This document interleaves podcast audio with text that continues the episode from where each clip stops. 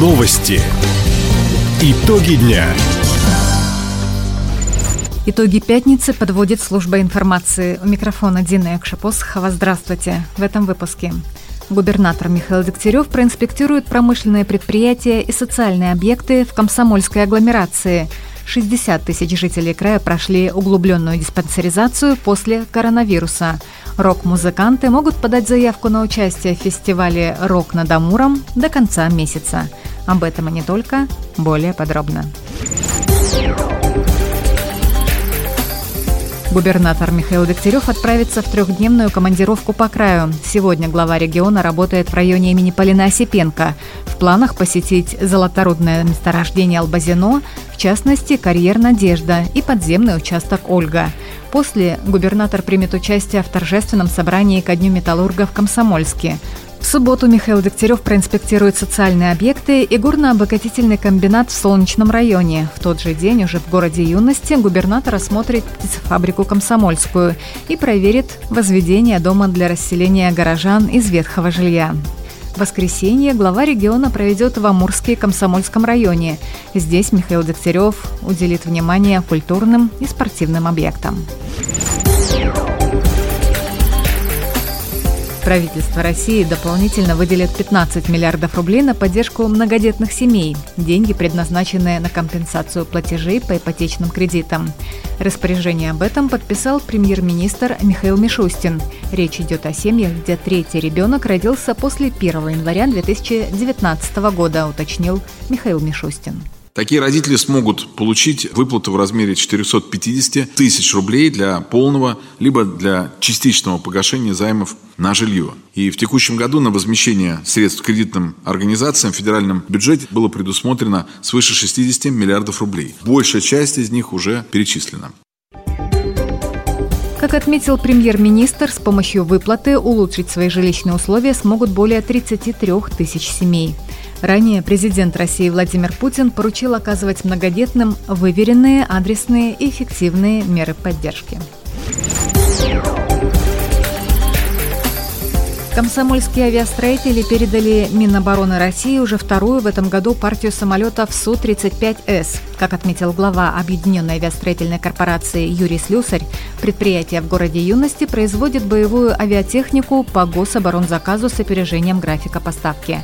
Многофункциональные истребители поколения 4++ прошли цикл наземных и летных испытаний и совершили перелет с аэродрома завода имени Гагарина месту несения службы. Самолет Су-35 предназначен для завоевания господства в воздухе, уничтожения наземных и надводных целей в любых метеоусловиях на больших удалениях от места базирования.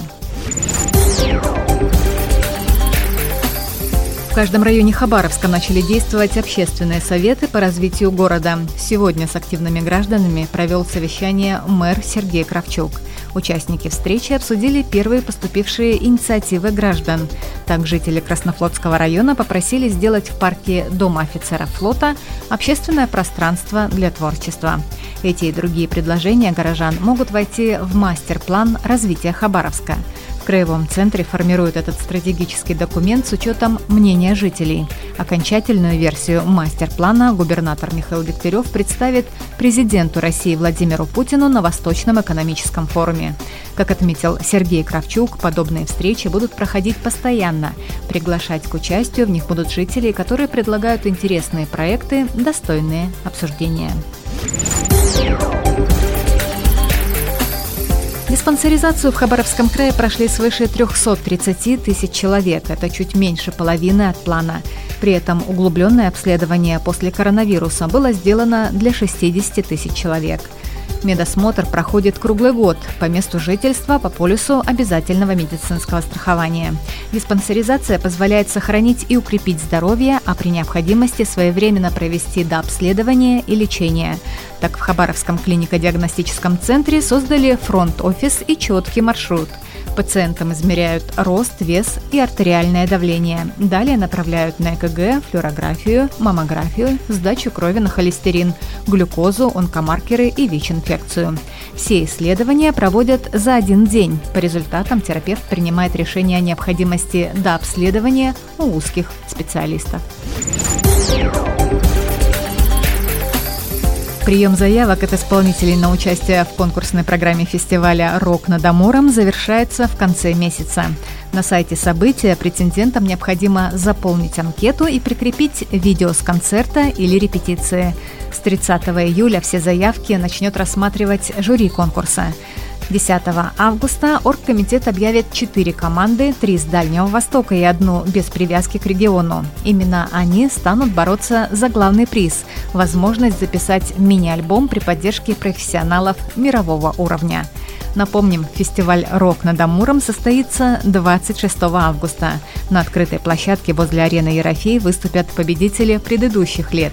Хедлайнерами третьего фестиваля станут Вячеслав Бутусов и группа «Орден славы». Также на сцену выйдут мультфильмы и пикник. Таковы итоги пятницы. У микрофона была Дина Якшапосхова. Всего доброго и до встречи в эфире.